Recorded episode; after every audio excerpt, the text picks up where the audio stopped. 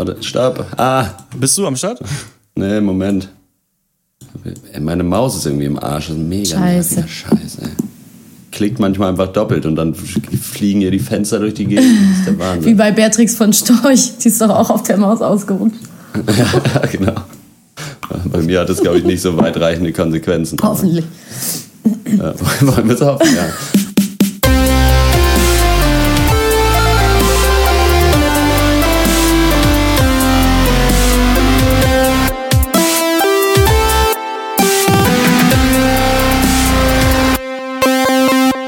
Hallo und herzlich willkommen zum 102. Das, das spricht sich so komisch. 100, 102. Pankers von drpeng.de Pop und Geist, unserem wöchentlichen Film- und TV-Podcast. Wir hassen Filme. In dieser Ausgabe sprechen wir über Beyoncés Album-Film Lemonade, Adam Greens Pappmaché-Drogenmärchen Aladdin und das Heroin-Drama Heaven Knows What, das ab sofort in deutschen Kinos ist. Mein Name ist Christian Eichler und ab äh, an meiner Seite sind heute Horst Lukas Diesel Hi. Und Maximiliane Hecke, Hallo. Hello die again. berühmte deutsche Synchronsprecherin. Schön, dass du wieder äh, bei uns dabei bist. Ja, Ja, ich freue mich Fall. auch.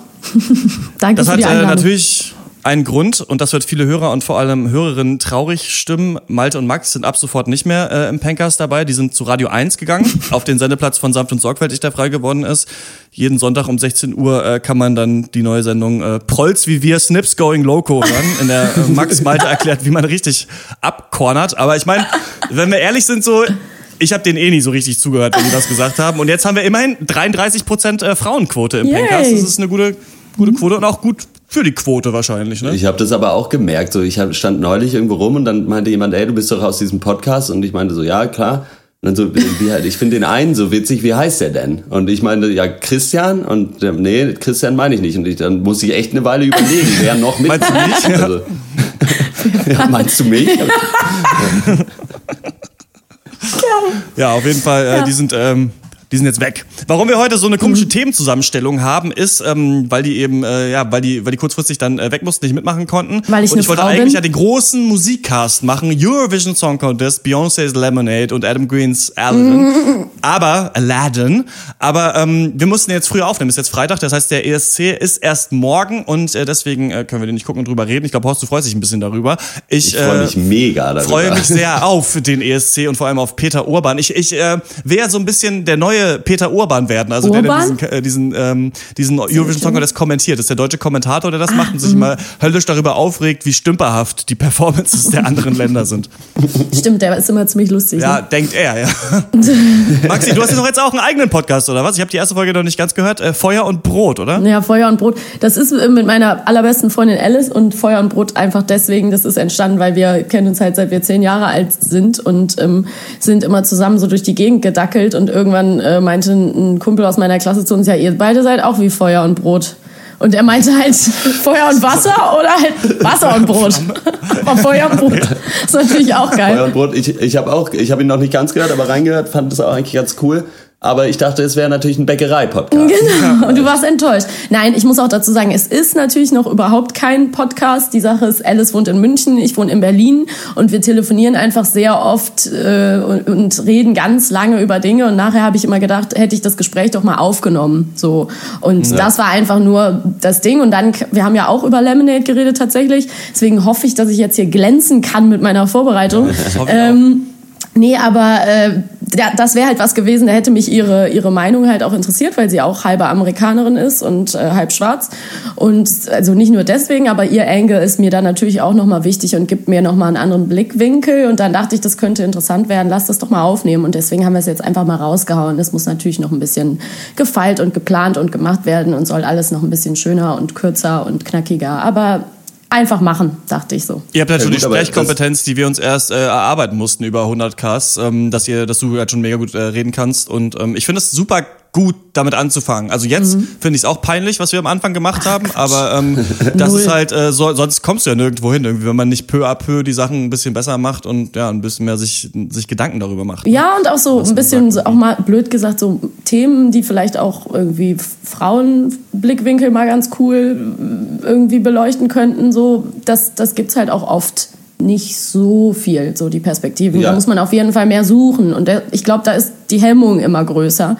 Und deswegen, Kann daran liegen, dass Frauen halt nichts können ne? und genau, im Podcast nichts zu suchen ja. haben. Das die sind einfach dazu. dumm. Warum sind sie nicht in der Deswegen ist, Küche? ja. Weil sie ja gerade in der Küche stehen. Wie lang kann das Mikrofonkabel sein? Das Ja, also ich finde, es ist jetzt vielleicht ein bisschen kurzfristig, aber die Alice klingt sehr interessant. Haben wir noch irgendwie die Möglichkeit, Maxi wieder rauszukriegen und stattdessen Alice? Äh, ja, ja. geht nicht mehr, höre ich gerade aus der Regie. Ne? Ach, schade. Schade. Dann ist es vielleicht an der Zeit, unseren äh, Patreon-Bäckern zu danken. Äh, Feuer und Brot, jetzt geht's um Bäcker. Es ist, es ist alles äh, thematisch sehr kohärent, was wir hier abziehen. Ähm, wir haben mit dem 100. Podcast, der 100. ist ein Video, könnt ihr angucken, auf YouTube einfach Pankers 100 eingeben, da kannst du unsere Patreon-Seite eingeführt. Mittlerweile äh, sind wir bei fast 50 Dollar, die wir äh, im, im Monat verprassen können, um unsere Serverkosten zu bezahlen.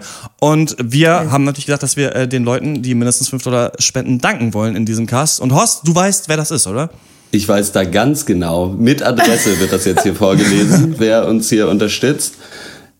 Ein herzliches Dankeschön geht raus an. Ja gut, ich lese jetzt hier dann die Namen vor, die die eingegeben haben, äh, da als Name. Also Hingle McCringleberry. äh, vielen Dank an dich. Dann äh, natürlich vielen Dank an äh, Ronja ist Roger. Ich glaube, damit hat sie sich endgültig für ein Kinodate mit Max äh, Ja. qualifiziert. Der hat ist das jetzt immer noch nicht da. stattgefunden. Dann äh, herzlichen Dank auch an Torben Altvater. Vielen Dank. Äh, Grisha Romen und Jacek natürlich auch mit dabei und Uli Palugi. Uli Palucci ist ein sehr geiler Name übrigens. Und, äh, Shoutout wir an haben, Uli äh, Palucci. Wir haben ja gesagt, äh, eigentlich nur ab 5 Dollar wird namentlich erwähnt, aber ich glaube auch 3 Dollar sollen genügen. Und deswegen auch einen herzlichen Dank an Julia. Yes. Dankeschön, Julia, dass du diesen tollen Podcast unterstützt. Nicht nur mit deiner Liebe, sondern auch mit drei Dollar im Monat. Hätte auch ein bisschen mehr sein können, aber naja. Ähm, so, nee, vielen Dank. Alle, die unter 5 Dollar sind, werden geschmäht. Genau so. Öffentlich. Wirklich, Julia? Nur drei Dollar? Fünf 3 Dollar? ja, super geil. Aber dass da schon ein paar Leute äh, gesagt haben, okay, da machen sie die Matten locker. Krass. Genau. Und ich möchte auch ankündigen, ich glaube, müssen wir gucken, wo wir die Funding-Schwelle machen, aber ich habe jetzt äh, rausgefunden, wie man auch äh, GEMA-Musik im Podcast spielen kann. Aber ich glaube, man kann das halt nur machen, wenn der Podcast höchstens 30 Minuten lang ist. Ich muss nochmal mit der GEMA äh, telefonieren, aber das, ähm, dann können wir endlich mal, ähm, weiß ich nicht, Money Mark und die Atzen einfach im Pankers of Duty immerhin halt komplett einfach ausspielen und ähm, zwischendurch halt die Lieder ansagen und dann haben wir schnell einen Cast, fast wie Radio eigentlich, ne? Podcast. Das ist doch auch eigentlich ganz schön. Dann würde ich sagen, kommen wir zum ersten äh, Thema und das ist Lemonade.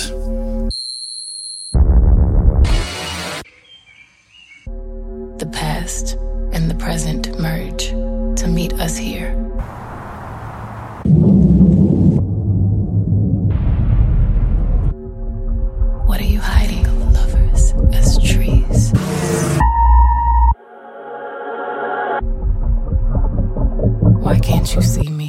Vor, ich glaube, mittlerweile zwei Wochen machte Beyoncé ihrem Ruf als Queen Bee of All Hypes alle Ehre und droppte ein furioses audiovisuelles Album, äh, was als Film ähm, erschienen ist. Das muss man sozusagen als ganz kon ganzes Konzept verstehen.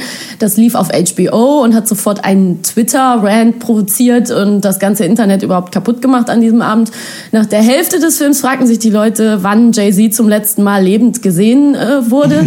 denn die, denn äh, das Album erzählt vor allem von ihrer Wut als betrogene Ehefrau und dann zieht Beyoncé auch noch eine megapolitische Parallele und thematisiert die Position der schwarzen Frau in den USA und die Position in der allgemeinen Ge- Gesellschaft. Gastauftritte in Lemonade haben unter anderem Serena Williams, die beiden Schwestern von der Band EBI, Amanda Stanberg, Stanberg aus Hunger Games und die kleine Uasini Wallis aus Beast of the Southern Wild. Ein sehr schöner Film, wie ich finde. Ähm, Lemonade Ja. Bitte inspirierte unter anderem deutsche Journalisten zu wunderbar inspirierten Überschriften wie die Limo Limonade danach oder Oh? Genießt die Zitrone. Wenn dir das Leben Zitronen gibt, mach Limonade draus natürlich. Also konntet ihr die Limonade ein bisschen genießen oder schreit ihr sofort nach Salz und Tequila? Ich finde, das ist, äh, das ist ein schönes Projekt eigentlich. Und ich, mir gefällt es eigentlich gut, wenn Musiker ihre Kunst auch visuell umsetzen. Ich habe da auch, wir kommen ja zu Adam, Adam Greens Aladdin noch, darüber geredet, ähm, dass es eigentlich was ist, was es nicht mehr so doll gibt. Also ich habe ihm auch gesagt, ja, Beyoncé hat's ja jetzt gemacht und natürlich ist äh, Aladdin, über den wir gleich reden, nicht eine eins zu eins Umsetzung von einem Album. Mhm. Aber das ist was, was es nicht mehr so stark gibt. Ich meine, ähm, es gibt die Beatles ja auch mit ähm, Yellow Submarine, glaube ich, ne? Ähm, mhm. die zum Beispiel sowas gemacht haben. Und was ich auch empfehlen kann, ist der Daft Punk-Film Interstellar 5555. Das ist zu dem Ach, Album geil. Discovery. Mhm. Wenn ihr diese Videos noch im Kopf habt, also vor allem von One More Time, das kennt ja eigentlich ja. jeder mit diesen blauen Anime-Figuren, der Daft Punk Film ist quasi äh, sind einfach hintereinander geschnittene Musikvideos, die aber aufeinander aufbauen. Also diese auch zu Harder Better Faster Stronger gab es ja ein Video und äh, Digital Love und ich glaube vier sind als Singles ausgekoppelt worden und es ist ganz witzig, sich das mal anzugucken und ich finde es ist eigentlich schade, dass es das äh, nicht mehr so viel gibt. Mhm. Ähm, unglaublich natürlich, was hier aufgefahren wird. Fast noch heftiger, finde ich, als hätte man wirklich einen Film gemacht, weil es eben so viele verschiedene Einstellungen gibt, mhm. verschiedene Setpieces, die aufgebaut wurden, Kostümierung und sonst was.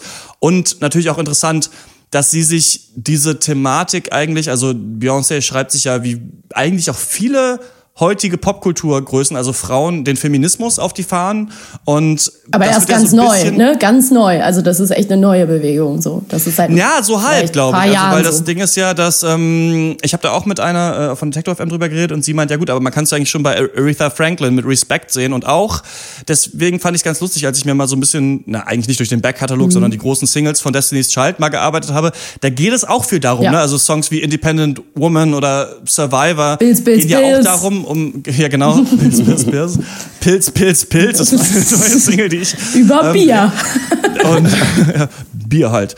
Und das finde ich, das finde ich spannend. Aber natürlich stellt sich die Frage so ein bisschen auch: Dürfen die das eigentlich? Mhm. Dürfen die das? Diese großen Megastars, ich meine, Beyoncé kannst du wirklich sagen, ist vielleicht die, der größte Popstar, ja. den es zurzeit gibt. Also Justin Bieber vielleicht noch daneben und ähm, Adele verkauft viele Platten so. Aber ich finde es auch interessant, Emma Watson zum Beispiel ist ja auch eine, die sich nach diesem mhm. Harry Potter-Ruhm sehr stark auch den Feminismus auf die Fahnen geschrieben hat. Und das ist alles hier drin. Ich weiß nicht, ob genug hier drin ist. Ich finde so ein mhm. bisschen nach 20 Minuten denkt man so, okay, ich habe jetzt gerafft, was los ist und ja. ähm, dann geht's noch weiter. Aber erstmal so mein Grundeindruck zu diesem Projekt. Ja, ich finde auch das Projekt an sich mega spannend und bin ein, ein Riesenfan von Konzeptalben. Mhm. Einfach finde ich super. Ich bin ja auch jemand, der immer noch Alben dann ganz hört, auch wenn ein Album rauskommt und nicht irgendwie mit Shuffle oder so ein Blödsinn, so weil mhm. ich da schon der Meinung bin, dass die meisten Künstler sich da schon was bei denken, in welcher Reihenfolge die Tracks dann da drauf sind. Das sollte man vielleicht ja, respektieren. Und äh, ja, deswegen finde ich das Projekt an sich super cool.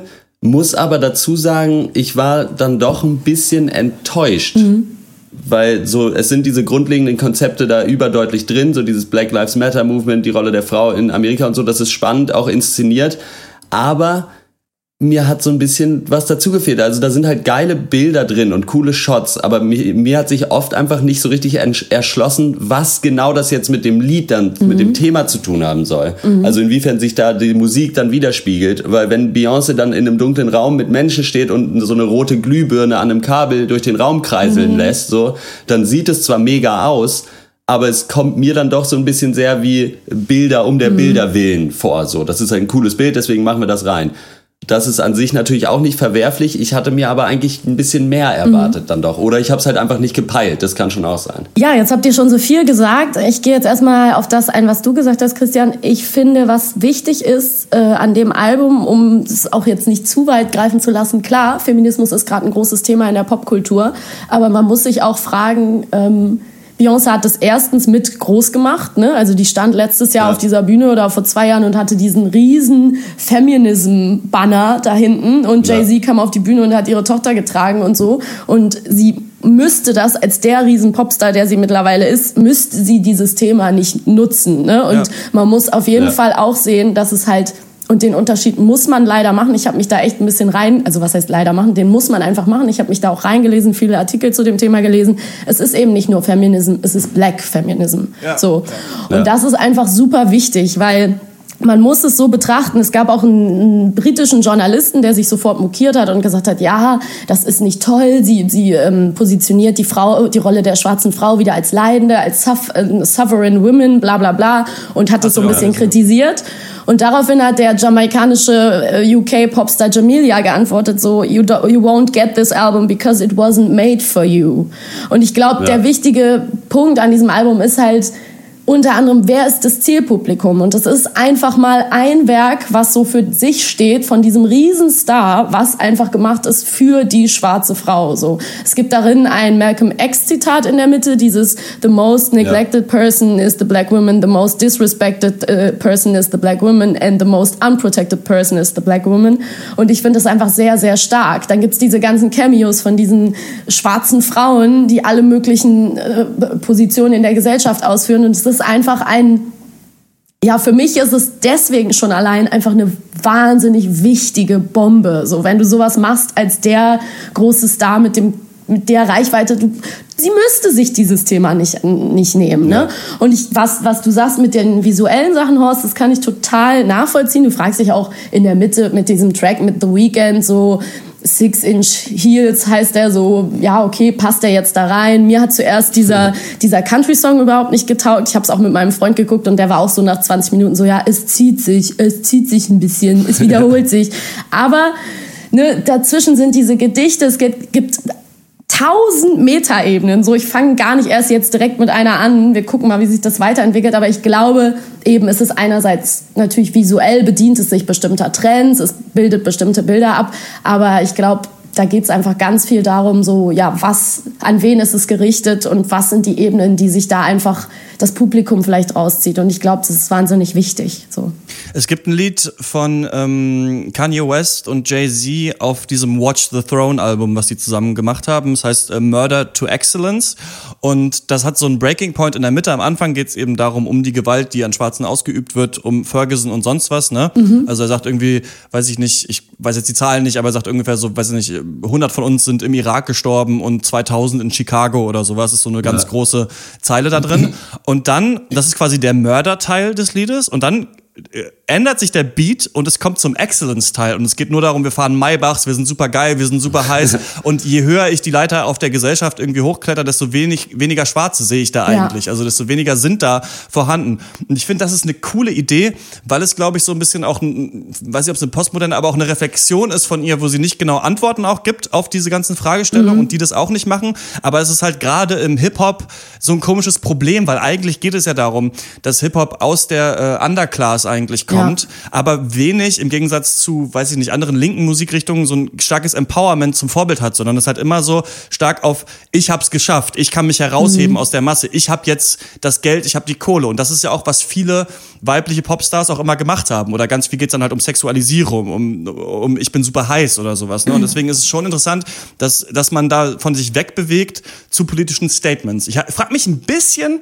Mhm. Ob es nicht auch äh, einen tollen Marketingwert hat, um Leute Klar. wie uns ranzuziehen. Also ja. Leute wie wir, nicht, dass wir die mega reflektierten überpolitischen Leute sind, aber ich meine quasi heutzutage, wenn du einen Film machst wie Gods of Egypt zum Beispiel, und da ist kein Ägypter drin, gibt es einen riesen Shitstorm. Ne? Wenn irgendwie die Entwickler von Assassin's Creed sagen, wir konnten keine Frauencharaktere einbauen, das hätte zu viel Geld gekostet, die zu modellieren. So, dann rasten die Leute aus und das war früher nicht so. Ja, aber und es hat sich noch nicht genug deswegen, verändert. So. Genau, und das ist halt das ja. Ding, noch dass ich, dass ich auch denke, so, kannst du damit quasi, und das zu Horst, wenn du meinst, du, dich, dir erschließt sich nicht immer die visuelle Ebene zur textlichen so, vielleicht ist es Absicht, vielleicht sollte es auch irgendwie auch konsumierbar sein für jemanden, den das Thema nicht interessiert, dafür wagt es sich aber doch sehr weit raus. Und ich finde es interessant, was sie ja, glaube ich, versucht, aber das habe ich auch erst mehr gecheckt, dadurch, dass ich mir was angelesen habe, ist eine Parallele aufzubauen zwischen ihrem eigenen persönlichen Leben als verheiratete ja. Ehefrau zu Jay-Z quasi oder wem auch immer, ist ja auch ein bisschen so eine symbolische Sache. Also quasi, dass sie trotzdem irgendwie so die zweite Geige spielt und so die supportende Frau sein muss, aber eigentlich ausbrechen will.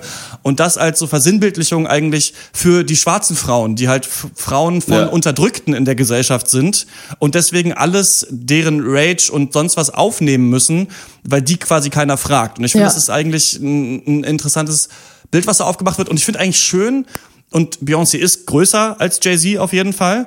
Und ähm, deswegen finde ich schön, dass er so eine Nebenrolle einnimmt, wenn das, der Film versöhnlicher wird. Dann ist er so an der Seite und man sieht erst gar nicht, ist er es wirklich, und dann sieht man, okay, da ist er. Und ähm, das finde ich ganz interessant eigentlich daran, ja. Ja.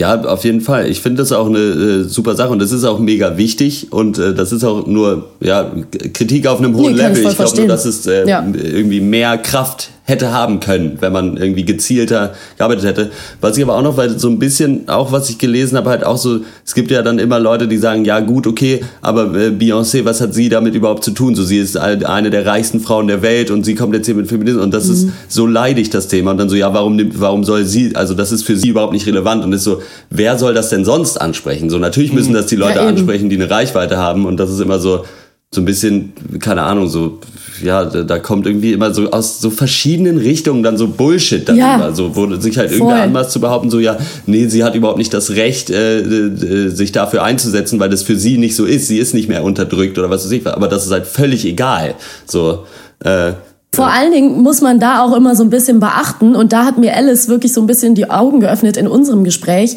Ähm, ich glaube wirklich, da hat sie mich wie gesagt von überzeugt, dass da auch bei Männern und Frauen auch, also in, in, in der Popmusik oder in der Popkultur einfach ein riesen Unterschied gemacht wird. Zum Beispiel auch muss man ihr ja auch lassen, dass sie sagt so, äh, oder dass die Sachen eben eine Metaebene haben, dass es nicht alles eins zu eins ihre Biografie Ja. ist. Sie muss nicht das, was sie sagt, zu 100 Prozent verkörpern und sein.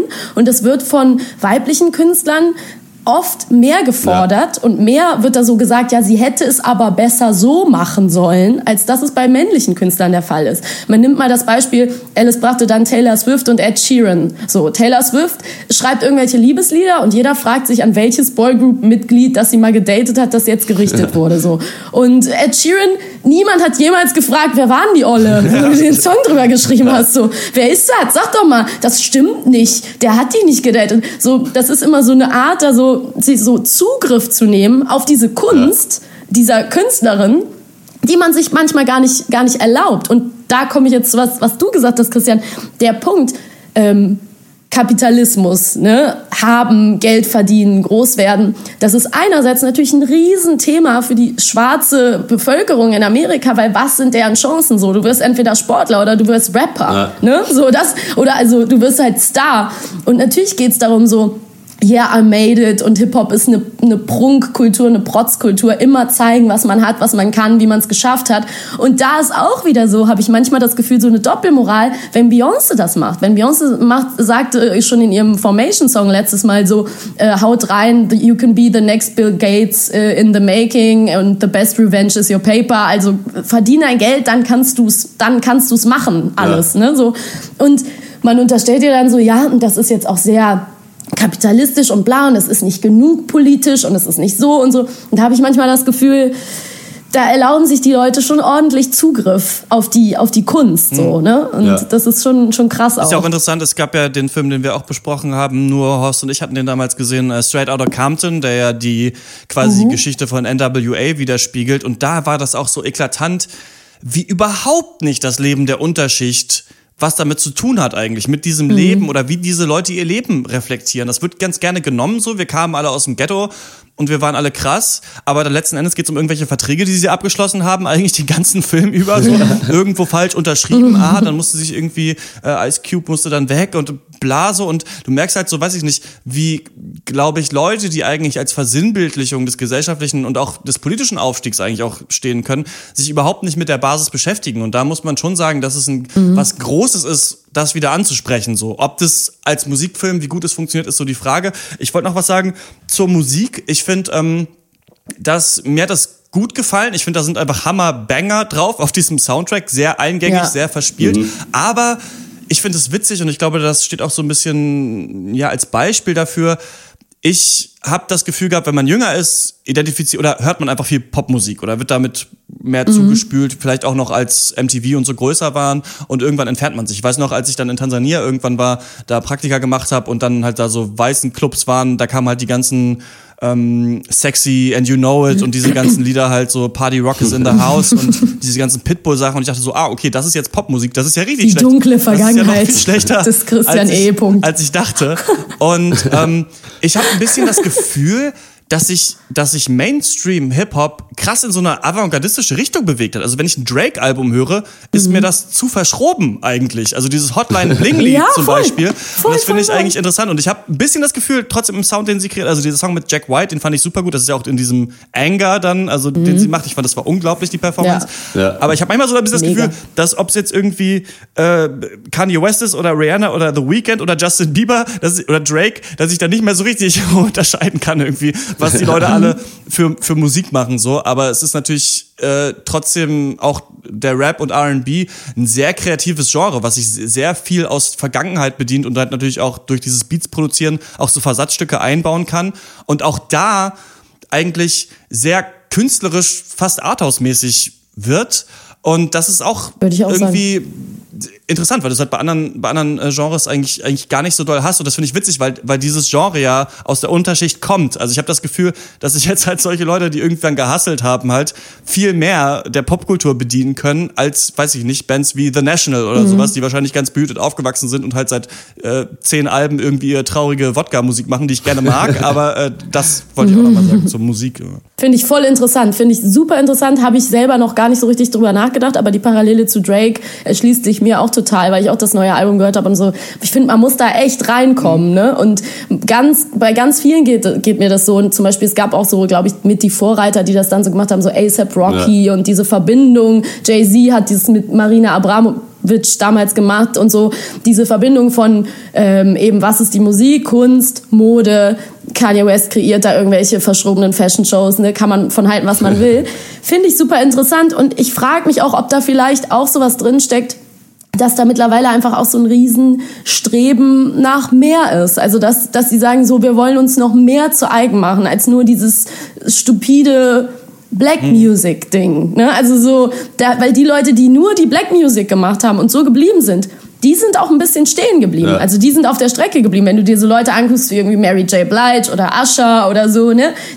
Da fehlt dann das Quäntchen, was die irgendwie zu einem zeitlosen Künstler macht. Und ich glaube, vielleicht gibt's da einfach mittlerweile so eine richtige Strömung. Und ich glaube zum Beispiel, dass auch jemand wie Drake oder so einfach diesen Ehrgeiz hat, jedes Mal wieder, ob man das jetzt feiert oder nicht, die Mucke, ähm, ich persönlich tue es total, dass der jedes Mal wieder da sitzt und sagt so, ich will aber was machen, wo die Leute vorsitzen und denken, hä? Ne, so. Und dass der schon diesen Antrieb auch hat. Und gleichzeitig hat er diese unfassbare Fanbase. Ja, da, also erreicht dann irgendwie doch die Masse. Da so. sprichst du so ein bisschen das, was an, was für mich so das Zünglein an der Waage war bei jetzt Lemonade.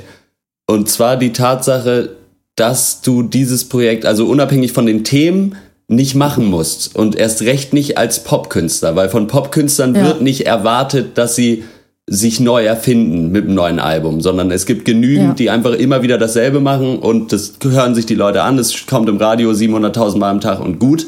Und äh, da äh, gerade mit diesem wahnsinnigen, mit dieser wahnsinnigen Reichweite, die sie hat, dann wirklich doch zu sagen, nein, ich mache hier jetzt dieses Projekt mit Sachen, die mir wichtig sind und ich stelle das dahin und es ist mir dann im Endeffekt auch egal vielleicht so ein bisschen, wie das ankommt mhm. unbedingt, sondern also man merkt da schon, finde ich, so einen so einen künstlerischen Grundwillen einfach. Also das ist schon, ja. äh, dass sie sich da Gedanken gemacht hat und gesagt hat, nein, ich habe hier so will ich das und es ist mir jetzt dann egal, wie gut es ankommt oder ob da irgendwer aneckt oder nicht. Und das äh, ist gerade bei so großen Künstlern hat man oft eher das Gefühl, dass äh, da mehr Angst davor da ist. Insofern ist es auch ein mutiges Projekt einfach und äh, das auch, ja. sollte man in jedem Fall gutheißen, unabhängig davon, wie man jetzt die Mucke dann findet oder was weiß ich was, äh, ist es einfach ein starkes mhm. Projekt.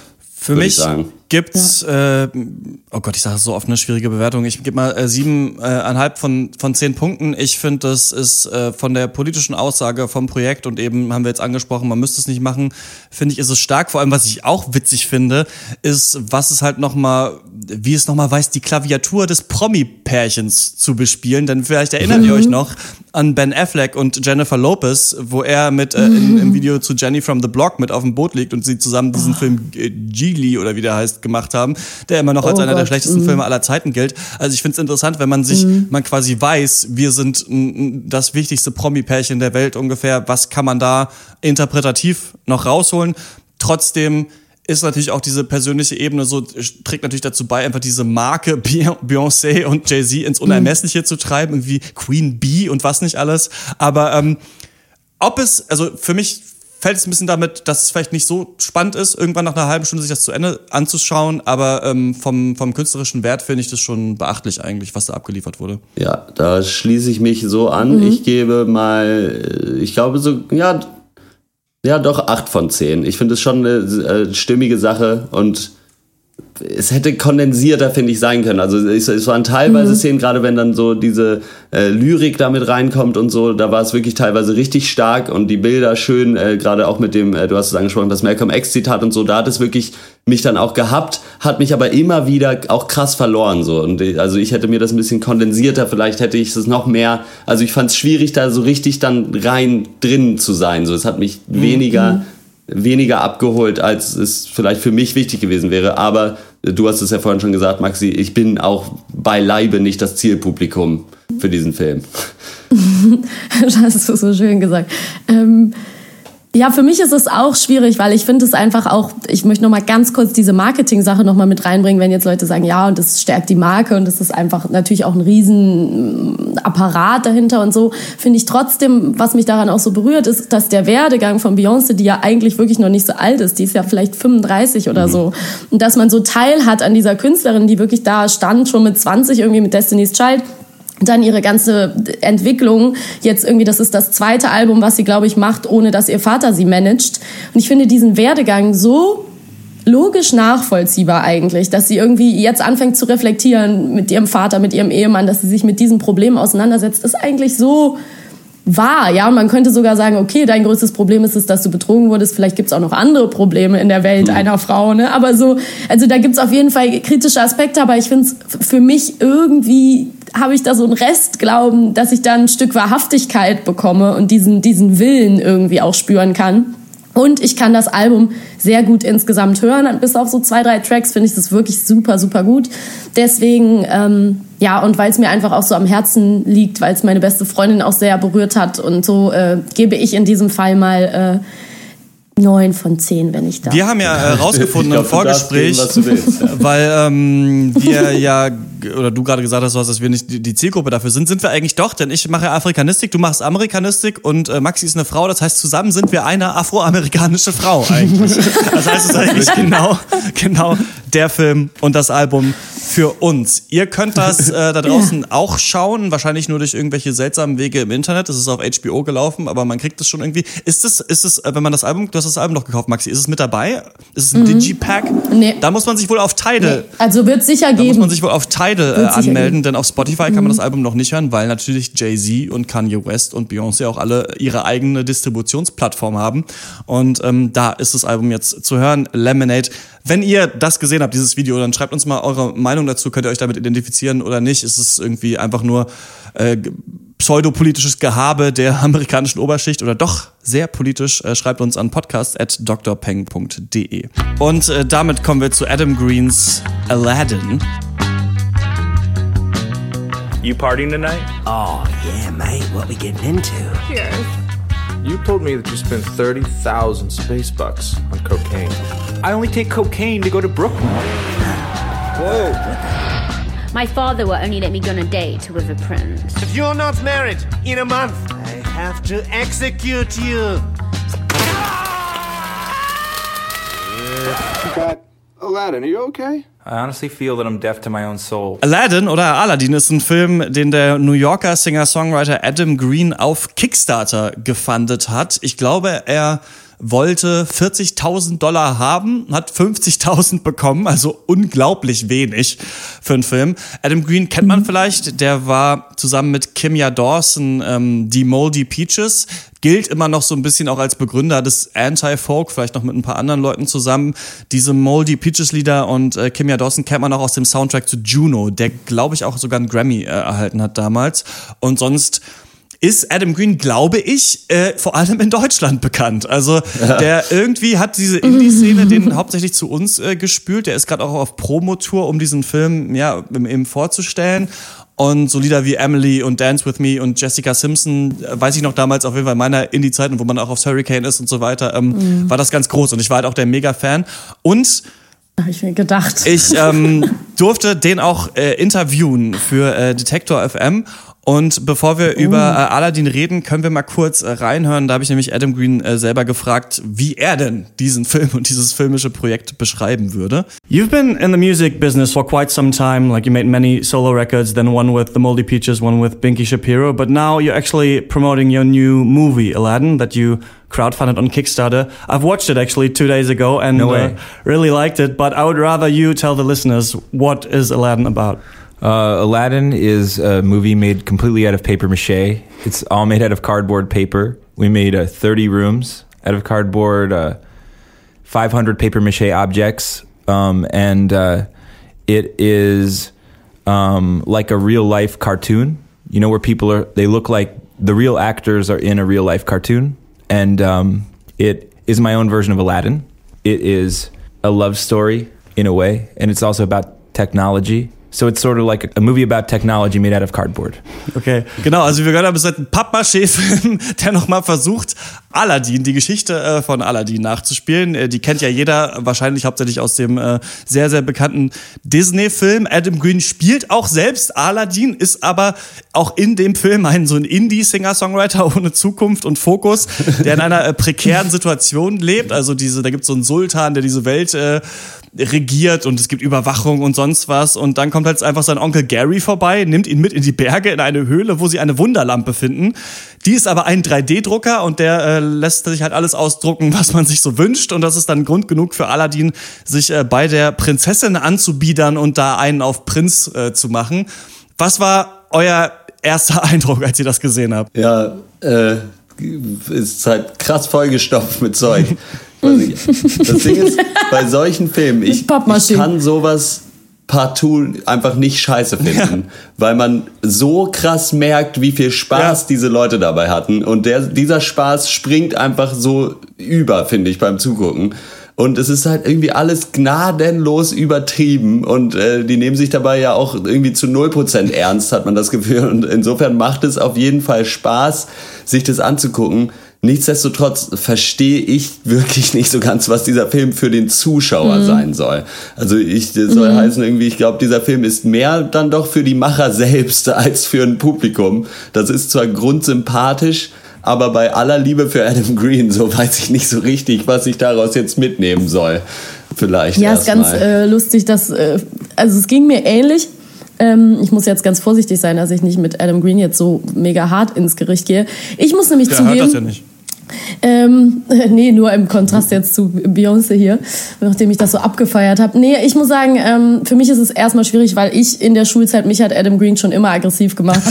Das ist halt ein Lappen. So, ich kann den halt nicht ab. Ne? Ich finde den halt so ein bisschen überbewertet einfach. Ich finde, der steht so rum und äh, ich fand Jessica Simpson auch cool und ich war, hatte auch meine Indie-Phase so. Es war schon okay, aber ich habe immer mich gefragt, was hat der Typ so? Was, was ist es? Ne? Also so, da muss irgendwie ein bisschen mehr rüberkommen. Da habe ich mich versucht, nochmal mit seinem Schaffen irgendwie auch als Künstler auseinanderzusetzen. Und klar, so, da steckt eine Menge Arbeit drin. Es ist total detailverliebt. Aber mein kleiner Knackpunkt, so, das habe ich auch schon noch besser gesehen. So, also das habe ich auch von Michel Gondry oder in hier Science of Sleep oder was man jetzt nimmt. Ich habe so, da gibt so zauberhafte Filme, wo Sachen irgendwie so visuell dargestellt werden. Und dann ist es vielleicht einfach auch ein bisschen nicht mein Geschmack. So. Und ich frage mich dann einfach auch nach einer Zeit, weil der Film ist ja sehr lang auch. Also ich fand den dann irgendwann einfach ein bisschen langweilig. Das Ende fand ich eigentlich das Stärkste. Ähm, ich frage mich dann wirklich nach einer Zeit genau, warum gucke ich das und für welches Publikum ist es?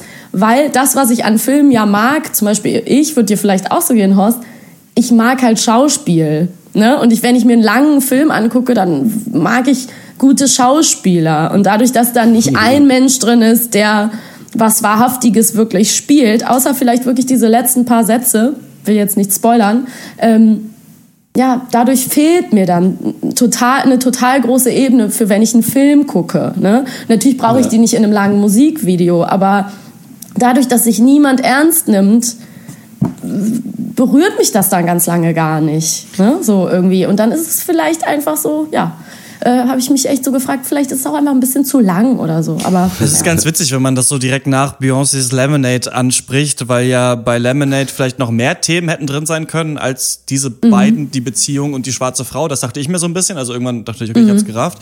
Und bei Aladdin habe ich aber das Gefühl, dass einfach nur alles, was sich Adam Green mal zu irgendwas mhm. gedacht hat, halt einfach da reingeballert wurde. Ja. Und das ist ganz cool, finde ich. Also es ist irgendwie witzig, wenn man so sagt, ja, irgendwie die Wunderlampe wäre heutzutage irgendwie ein 3D-Drucker und irgendwie dann ist da dieser, dieser König, der Sultan mit seiner Tochter und die haben eine Reality-Show am Laufen. Man hat halt ein bisschen das Gefühl, das sind nicht die brennenden neuen Themen, die es gibt. Also mhm. diese, dieses so ein bisschen abgewatsche auf Reality-Format, auf Pornografie das sind natürlich Sachen so, das ist nicht neu, aber das ist auch in Adam Greens Musik schon immer drin. Also der ist ja vor allem durch so sehr verqueres Songwriting, manchmal sehr sexuell, mhm. dann wieder sehr kindlich. Und ich finde, diese beiden Ebenen kommen auch in diesem Film wieder rüber. Und mir geht's da ein bisschen wie, ähm, wie Horst. Ich hatte auch Spaß daran, das, mir, mir das anzuschauen, weil es wirkt, als hätten die eine große Party da auch gemacht. Und ich habe ihn auch genau das auch gefragt. Irgendwie war das mehr eine große Party oder nicht? Und er hat auch gesagt, dass er hat das halt nur mit Freunden gemacht, er kannte die ganzen Leute, er hatte Lust, die sind dann ja. immer in Brooklyn irgendwie ein bisschen weiter rausgefahren, um in dieses Warehouse zu kommen, haben halt ewig gebaut, ne, 30 Räume aus Pappmaché und diese ja. ganzen Objekte und so weiter. Und irgendwie hat das deswegen schon Wert für sich, finde ich, dass er das versucht hat, mit wenig Kohle gemacht hat. Ja. Ähm, aber letztendlich ist natürlich die Frage, was kann dabei rüberkommen? Du hast gesagt, es wurde schon mal gemacht und es war witzig, weil wir im Detector FM Studio waren, da hängen an den Wänden so Ausdrucke und Bilder von ganz viel Bands, die schon da waren. Und mhm. als sich Adam Green gerade eingespielt hat, um halt ein Lied, äh, ich glaube Never Lift a Finger war das, ähm, aus dem Song zu spielen, hat er so an die Wand geguckt und gesagt, ah, Helge Schneider, kenne ich. Und dann meinte ich so, ey, dein Film hat mich voll an die Filme von Helge Schneider erinnert. Und dann meinte er so, ah, der macht auch Filme, das wusste ich gar nicht.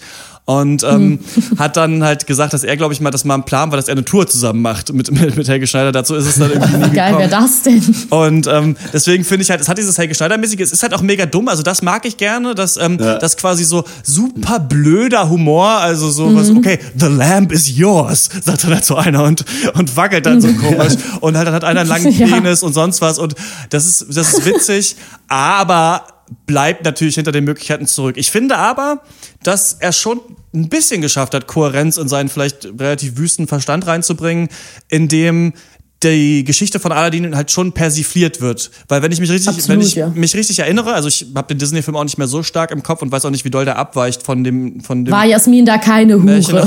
aus Haus Genau, aber eigentlich geht sein Plan ja auf. Also er, er verstellt sich ja so als Prinz, dann findet sie irgendwann raus, dass es ist, aber dann ist es die große Liebe. Und diese Frau ist ja abgeschrieben in diesem Film. Also die wird ja dann irgendwann mhm. ist einfach wirklich nur oberflächlich.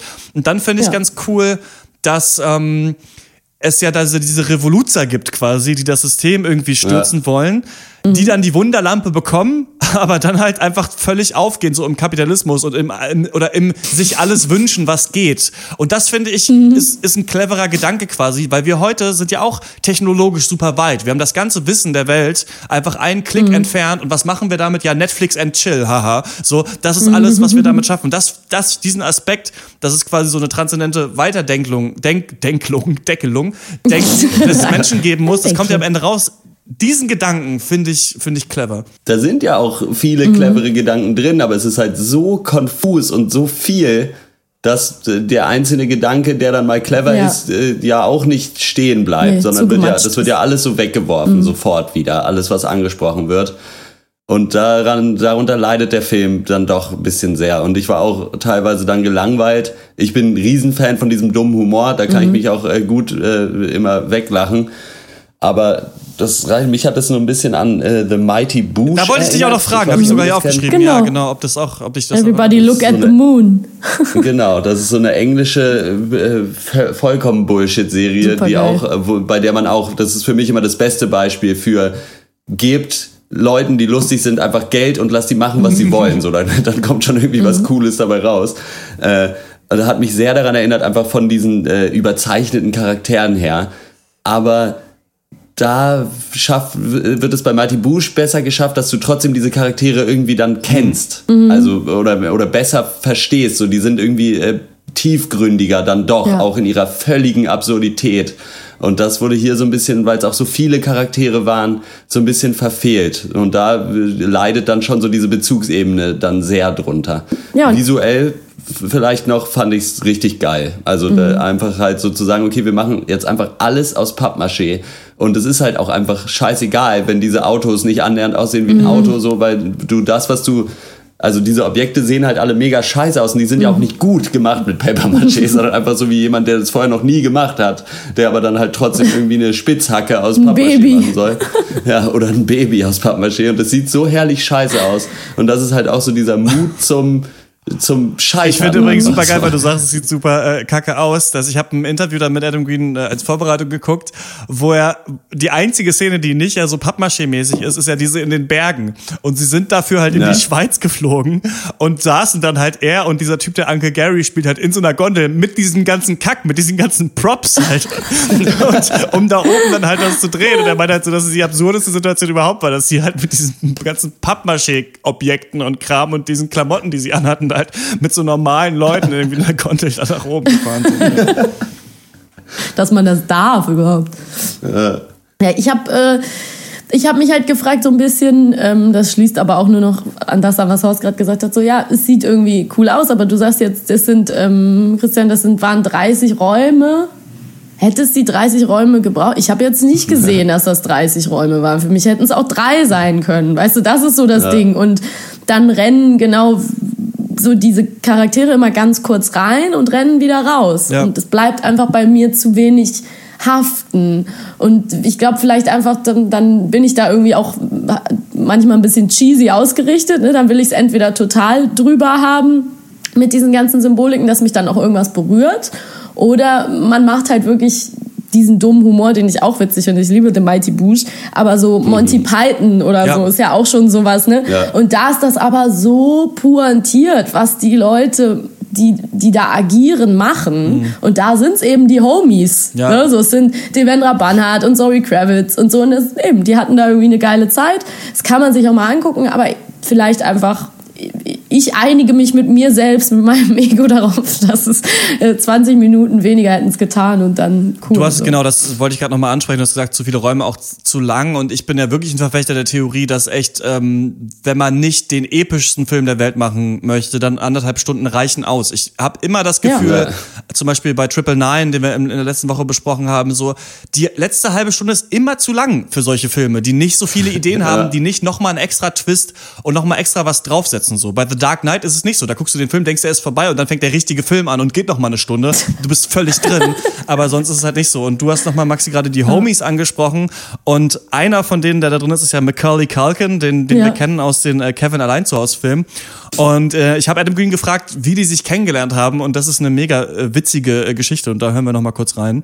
Um, we're still talking about your movie Aladdin. It stars many great actors. Uh, some are like well known from shows like Orange Is the New Black or Arrested Development. But you already mentioned him, and for people in Germany, like he's still a very big name, Macaulay Culkin, because Yeah. we've all seen those Home Alone movies about I think a million times when we were we were young. Um, how did you guys meet? Well, um, actually, me and Macaulay Culkin met in an elevator. Um, Okay. We uh, it was in the Hard Rock Cafe in, in Los Angeles. We were at an Albert Hammond Jr. show. Got in an elevator. The elevator was with Drew Barrymore and Seth Green and Ben Queller. And the door opened at the next floor, and two 15 year old girls got in. And they screamed so loudly. And uh, they actually said, Oh my God, it's Adam Green. and uh, everyone in the elevator thought that was so funny. I was like, Look where you are, you know? And um, it ended up that that's how I met him. But he, he says that I turned to him and said, Hi, I'm Adam Green from the Moldy Peaches. Which he said he thought it was like ridiculous. I said that. But then we ended up hanging out all night. And that was the beginning of our friendship, which has endured. But um, yeah, like I think you know, Mac is uh, he's like an American icon. You know, he's uh, uh, he's actually I think that people dislike so many things about America, but they all like Macaulay Culkin.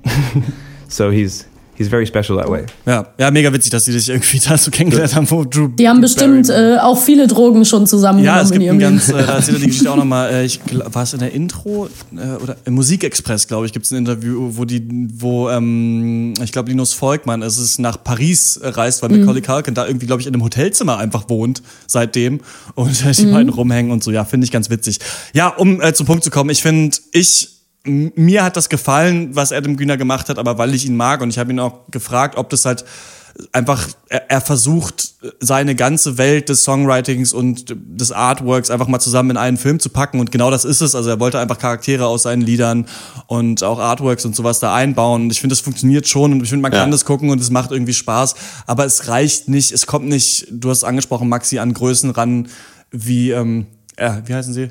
Äh, Monty Python oder halt äh, auch Helge Schneider Filme oder sonst was. Und ähm, ich gebe 6,5 von 10 Punkten. Ich finde, ja. das, ist, das ist eine solide Nummer, kann man sich mal angucken mit ein paar Bier, aber es ist natürlich nicht die große Revolution des Indie-Films. Ja, genau. Das ist, äh, der kommt äh, schnurstracks auf die Liste von Filmen, die man wunderbar ohne Ton auf einer Party an die Wand schreiben kann. Geilste äh, Liste übrigens. Beste ja. Liste ever. Wo gibt's die? Da war doch noch einer drauf, den wir besprochen haben. Ich weiß gar nicht mehr, welcher das ja. war. Ja. Dieser Anime-Film war das, ah, glaube ich. Einer von den Animes. Nee, nee ja, Ghost Akira. in the Shell sowieso, aber äh, eigentlich ja, genau. äh, Akira, glaube ich. Eher. Akira! Aber ja, ich kann die irgendwann mal öffentlich machen, wenn sie lang genug ist, um sie zu veröffentlichen. Äh, aber reicht trotzdem nur für 6 von 10. Äh, ja, haben wir eigentlich alles gesagt. Ja, und ich äh, klebe mich da drunter. Ich gebe fünf, auch für die Liebe, weil Leute, die was machen und ihr eigenes Ding machen und sich so Mühe geben, da irgendwie, ne, äh, sich zu verwirklichen und es, es macht Spaß, es ist irgendwie äh, auch lustig anzugucken, wie gesagt. Und ich will mich ein bisschen unter euch aufhalten, weil ihr es ja doch ein bisschen besser fandet als ich, deswegen mache ich fünf. Alles klar. Ähm, Adam Greens Aladdin kann man im Internet sich anschauen auf verschiedenen Distributionsplattformen, iTunes, Amazon, auf Vimeo ist der Film verfügbar und der tourt auch gerade noch durch Deutschland und ähm, promotet den Film. Also wenn man da noch irgendwie einen äh, Termin äh, abgreifen kann, dann kann man sich den noch angucken. Ich weiß nicht, ich frage mich immer, wie das dann so für viele Leute ist, wie oft die dann ihren eigenen Scheißfilm sich angeguckt haben, so, ne? Also mhm. ob die dann im Publikum sitzen oder man dann keinen Bock drauf hat. Aber ich dachte, der wäre so sehr verspult und würde sehr viel Mist reden, weil ich habe damals, glaube ich, auf Arte Tracks mal ein Interview mit ihm gesehen, wo er halt einfach irgendeinen Scheiß mhm. geredet hat. Und das war gar nicht so. Also sau entspannt, weiß genau, was er da gemacht hat, denkt nicht, dass das irgendwie Klang auch voll das nett. größte Ding ist. Und das ist ja. so witzig, weil unter YouTube äh, habe ich so einen Kommentar gelesen, wo stand, uh, we get it. You guys think you are the fucking coolest losers on the planet awesome. This movie looks boring as shit. Und ähm, das ist, der ist da nicht prätentiös, habe ich das Gefühl, mit diesem Film. Der weiß genau, was er da gemacht hat. Bock mit Kumpels halt einen, so, einen, so einen Pappmaché-Film zu machen. Und das ist ihm auf eine Art auch gelungen, finde ich, mit ein, zwei interessanten ja. Gedanken. Und dann reicht's auch mit diesem Film. Wir kommen jo. zum nächsten Thema und das ist Heaven Knows What. Yo, Mike! What's up, girl? I need you to find me two bags. Everyone told me that you're fucking whore! What can I do for you to forgive me? Would you forgive me if I die? Yes. Mike! What? You said you had me tonight, remember? And I was gonna pay you back How much do I gotta give you in total? Four. You just wanna get super yeah, high. I do! Abby? Of course I am. Explore the power of the mind. Ja, Heaven Knows What. Gute Frage.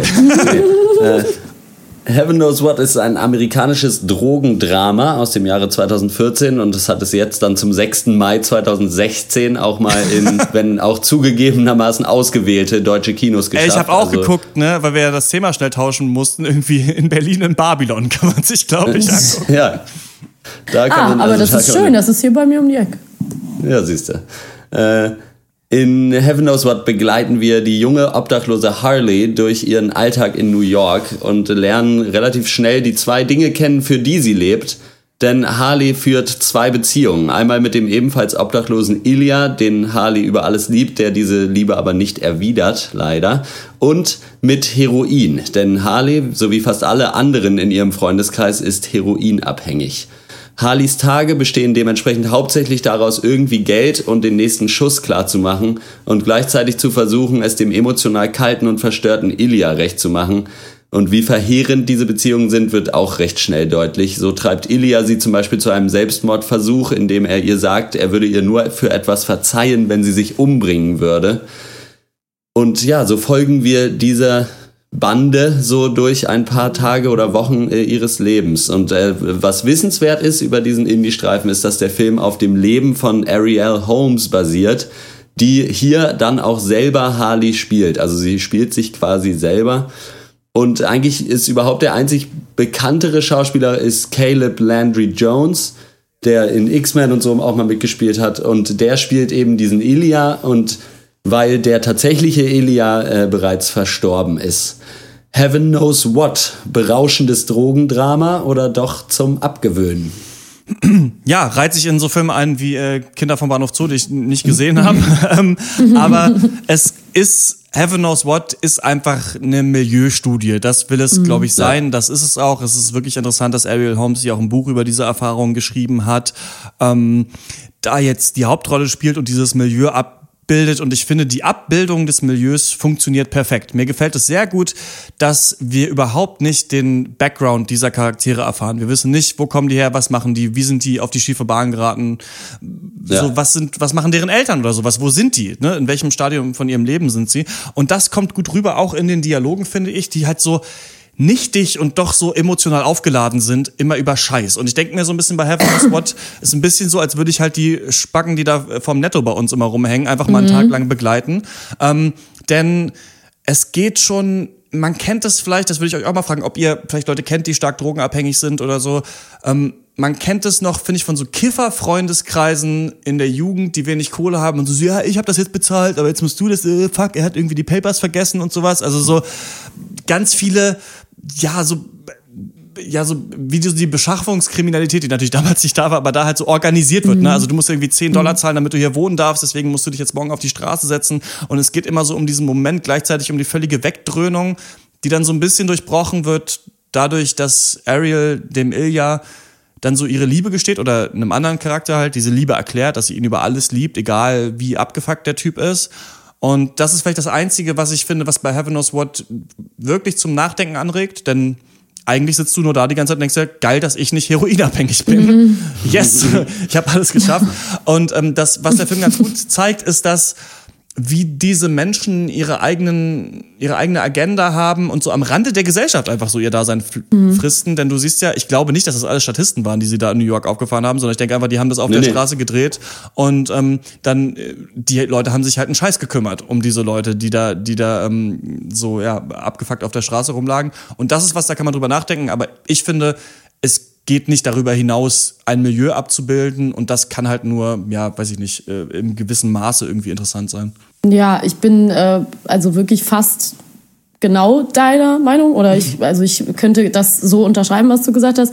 Ähm, mich, ich bin jetzt gerade total geflasht, dass die das selber spielt. Die, das habe ich nicht äh, recherchiert zu dem Film. Ähm, Und das flasht mich jetzt doch ganz schön, weil was ich mich echt auch gefragt habe, ist natürlich wieder mein Blickwinkel, so der schauspielerische. Ähm, das ist ja der Wahnsinn, was die machen. Ne? Also das ist wirklich der absolute Wahnsinn. Die sehen einfach so aus wie die Leute, die man, die ich hier auch jeden Tag in Berlin sehe.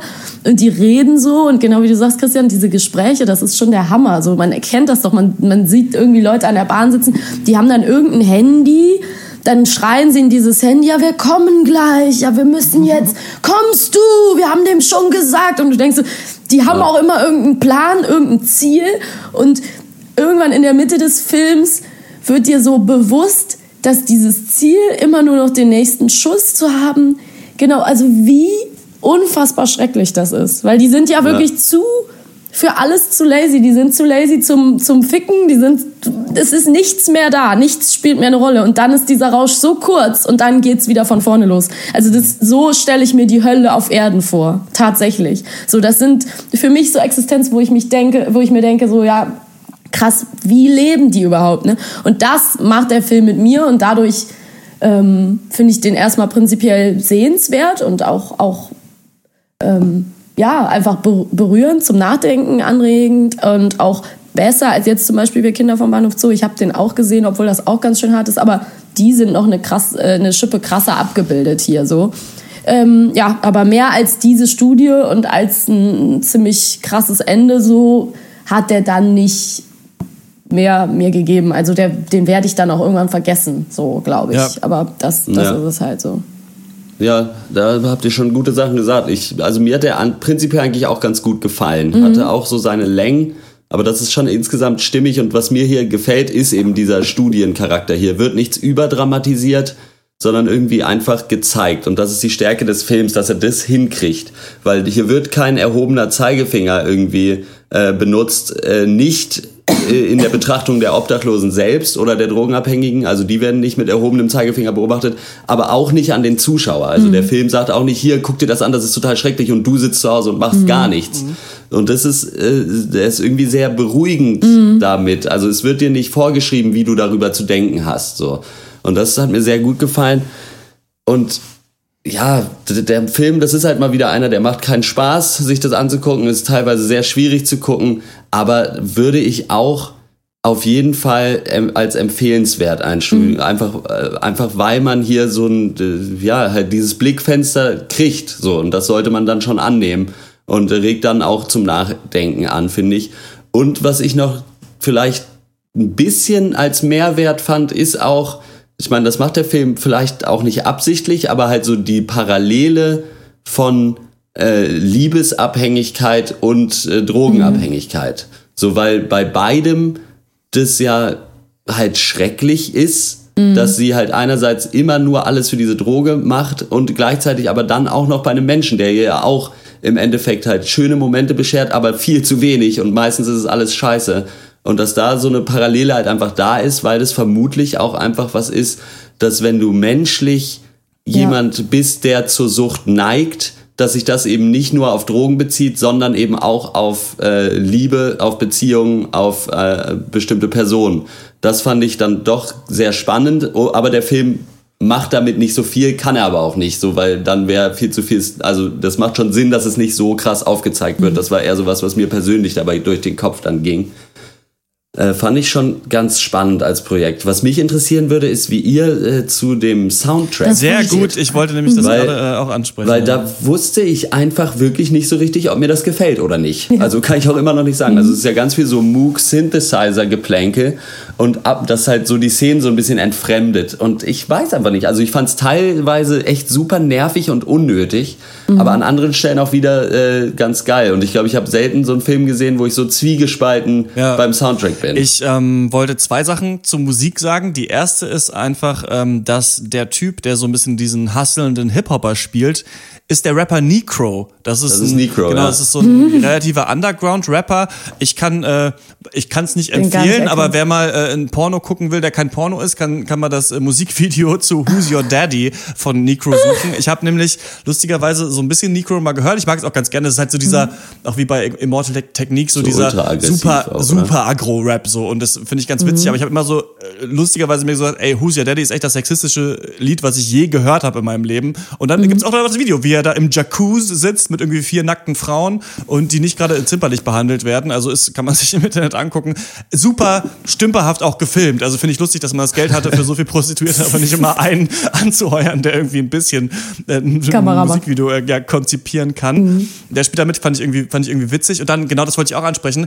Denn äh, Maxi, du hast mir im Vorhinein auch geschrieben und genauso ging es mir auch so, ah fuck, jetzt müssen wir noch diesen Drogenfilm gucken quasi. Ne? Oder das hast, du hast es nicht geschrieben, aber das war Ja. quasi das Ding so, dass man ja bei manchen Filmen weiß man, weiß ich nicht, wenn es irgendwie Captain America ist, okay, das ist Popcorn-Kino, das gucke ich mir jetzt an und bei anderen schiebt man so ein bisschen auf und denkt sich so, ah, Ja. habe ich jetzt Lust, mich auf diese Ebene zu begeben.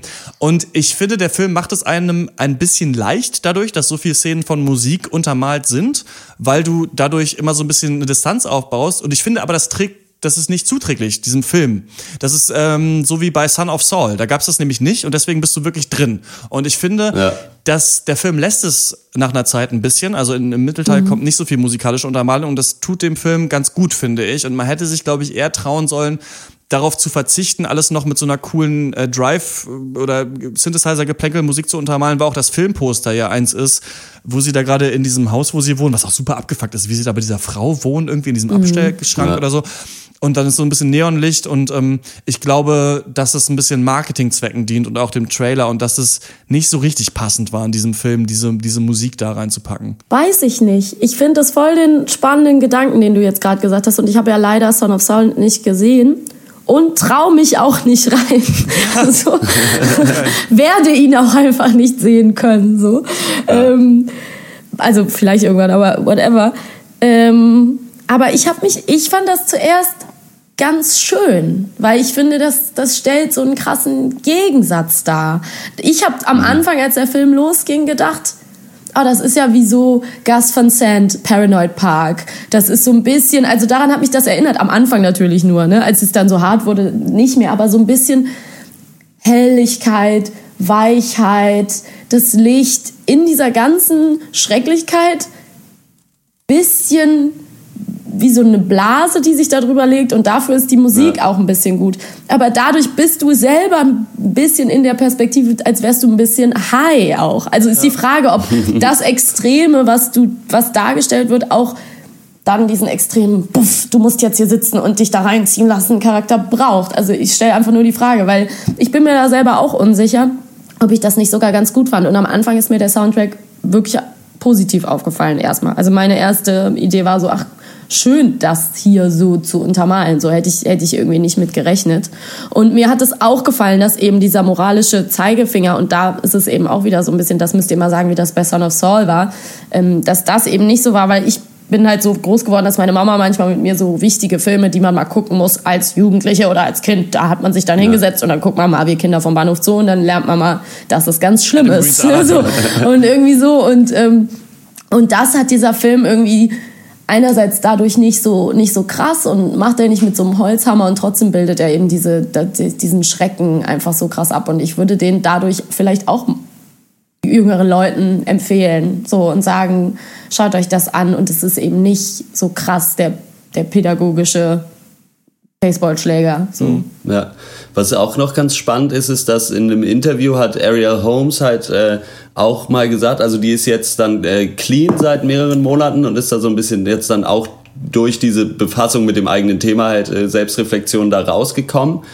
Und äh, von der wird man auch noch mehr sehen, denke ich, denn was die hier schauspielerisch abliefert, ist äh, mega krass. Ja. Also ich meine, da kann man natürlich kann man sagen, na gut, die spielt nur nicht, nicht selbst, aber man sieht stellenweise wirklich, dass sie einfach krasses Naturtalent ja. ist. Und wie kann sie das, wenn sie doch noch so nah an der Thematik dran ja. ist, frage ich mich. Das ist ja, ja unfassbar. Also das ist super krass. Äh, hat jetzt auch irgendwie dann zwei neue Filmprojekte schon am Start, also kann sich da in die Richtung äh, wohl dann irgendwie was aufbauen. Aber die hat in einem Interview gesagt, dass ihr der Junkie-Lifestyle auch fehlt. Mhm. Also dass das nicht, also dass nicht alles Scheiße mhm. war daran. Mhm. So weil du halt, weil das eine unglaubliche Freiheit auch ist, jeden Tag von nochmal neu anzufangen, auch wenn es immer wieder dasselbe ist, aber so, so eine unglaubliche Freiheit, die du halt einfach hast, so, weil dir niemand anders wirklich deinen Tagesablauf irgendwie diktiert und so, fand ich ganz interessant einfach, weil es ist ja oft so, dass äh, dann so Ex-Junkies dann eher so in die komplette Gegenrichtung schwappen und sagen, das war alles schrecklich.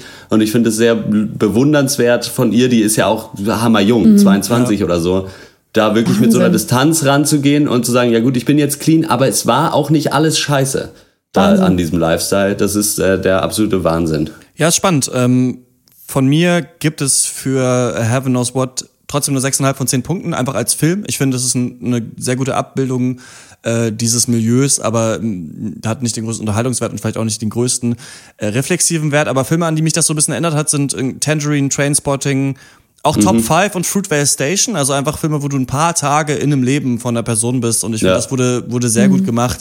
Aber Maxi, du hast es auch gesagt, den wird man relativ schnell vergessen und vielleicht war dafür nicht der letzte Punch drin. Mhm. Aber ähm, trotzdem ein schönes Projekt, was man sich auf jeden Fall ansehen kann, wenn man mal Lust hat, in dieses Milieu abzutauchen. Ja, ich äh, schließe mich dem fast an. Ich würde auch sechs von zehn geben. Ich würde, das ist ein Film, den ich vielleicht nochmal meiner kleinen Schwester empfehlen würde oder so ähm, mhm. Leuten, die die äh, heranwachsen. Einfach das ne, ist irgendwie kann man kann man mitnehmen, kann man sich angucken und berührt einen, wenn man in der richtigen Stimmung ist, wahrscheinlich auch ein bisschen. Und sonst ist es ja, bewundernswert, was die, was die äh, Ariel Homestar leistet. Wahnsinn. Ja, das mit der richtigen Stimmung ist so eine Sache. So, wann ist man jemals in der richtigen Stimmung, um sich ja. äh, anderthalb Stunden Drogendrama äh, unverfälscht und äh, unverschönert äh, reinzuziehen?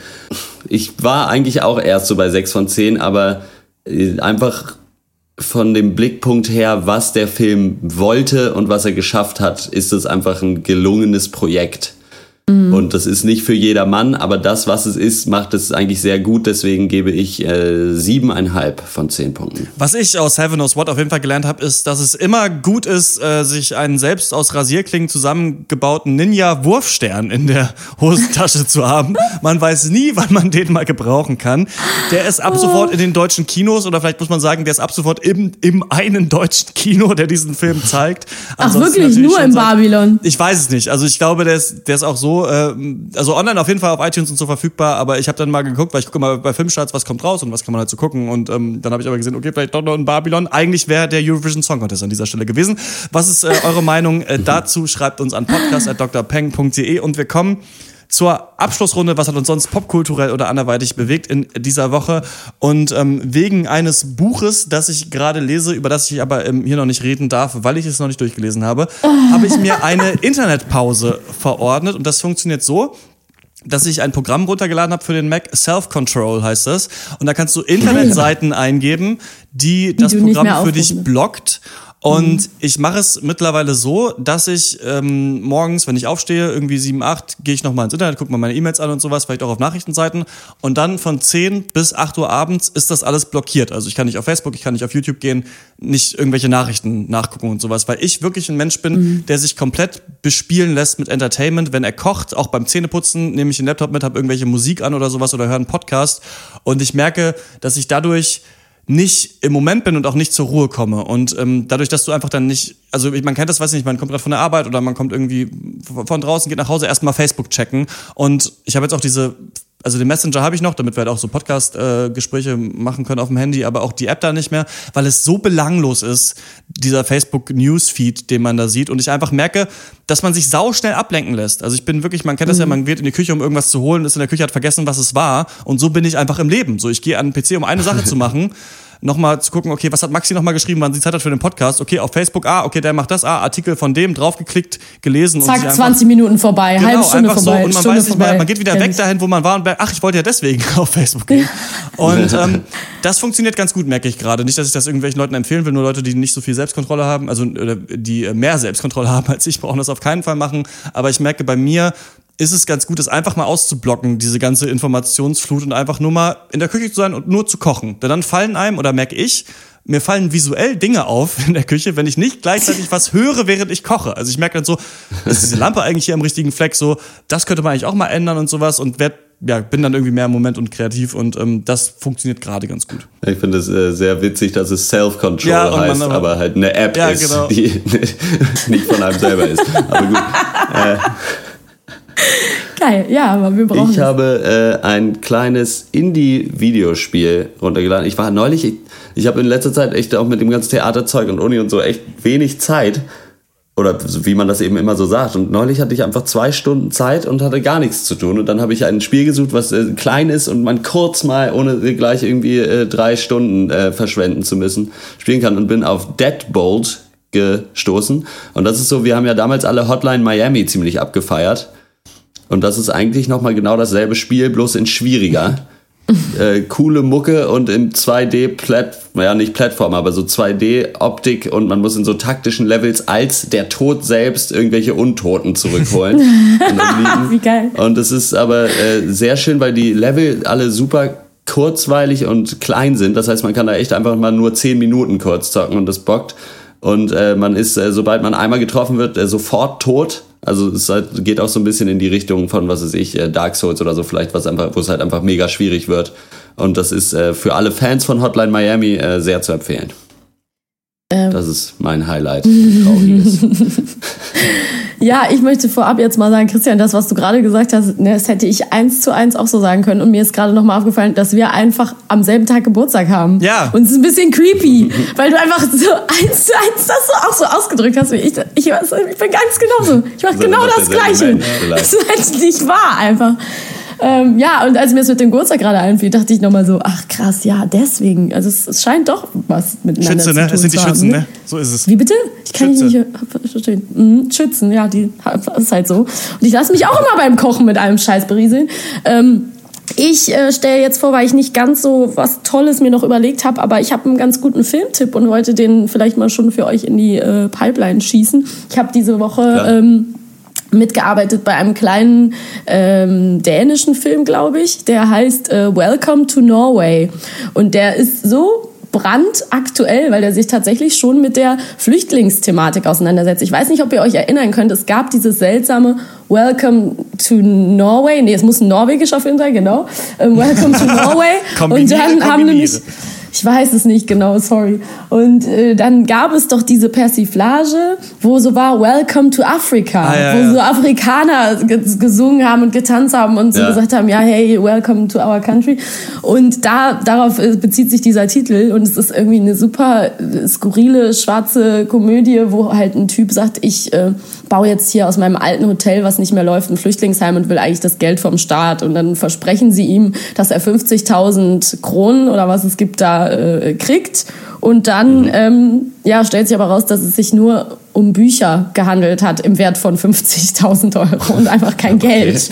So, und dann kommen diese Flüchtlinge da an und es ist irgendwie, ähm, ja, hat mich so ein bisschen erinnert, wirklich von der Machart so an höhere Gewalt. So diese, es tut irgendwann weh, diesen, in Anführungsstrichen, weißen, zivilisierten Helfern zuzugucken, wie die sich immer mehr moralisch demontieren, ja, und äh, diese Flüchtlinge da ankommen. Also, ich glaube, der ist echt spannend. Ich habe ihn natürlich nicht ganz gesehen, weil ich halt nur eine Rolle äh, gesehen habe. Ja. Aber ähm, Welcome to Norway klingt auf jeden Fall interessant. Alles klar. ich Kein sehe dänischer gerade, Film. Kommt erst am 10. November hier in die Kinos. Dann äh, Ah. werden wir äh, vielleicht darüber sprechen. Dann, ähm, Das wär wenn wir toll. den sehen können. Aber schon nächste Woche hören wir uns wieder im 103. Mhm. Pankers. Da reden wir über The Witch und auch noch ein paar andere Filme. Erstmal vielen Dank, Maxi, dass du äh, im Podcast Ja. warst mal wieder, dass du uns nicht nur ausgeholfen hast, sondern wirklich auch mit deiner Kompetenz gerade auch äh, bei Lemonade. Weiß ich nicht, wie wir das geschaukelt hätten bei Horst. Wir beide sind ja nur zusammen ein afroamerikanischer Mann. So. Vielen, vielen Dank. Äh, komm, komm, komm gerne, gerne wieder äh, zu uns. Wenn ihr da draußen Meinungen, Fragen und Feedback habt, schreibt uns eine Mail an podcast.drpeng.de und wenn ihr den Cast unterstützen wollt, dann besucht unsere Patreon-Seite patreon.com slash der. Da könnt ihr uns unterstützen und äh, den Pencast of Duty auch früher hören. Wir sind außerdem auf Facebook, facebook.com slash der und auf Twitter, Twitter ist at der Pencast. Und außerdem im Podcast-Netzwerk Kastronauten, neben vielen anderen coolen Casts, www.kastronauten.com. Das war's von uns. Bis zum nächsten Mal. Ciao. Tschüss. Tschüss. Things are not so horrible.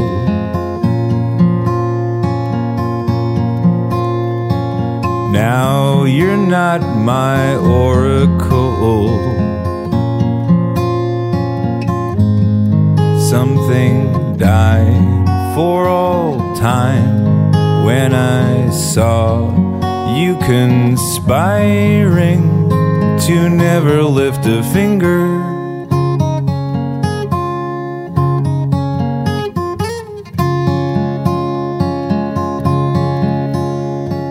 Once you were my manager.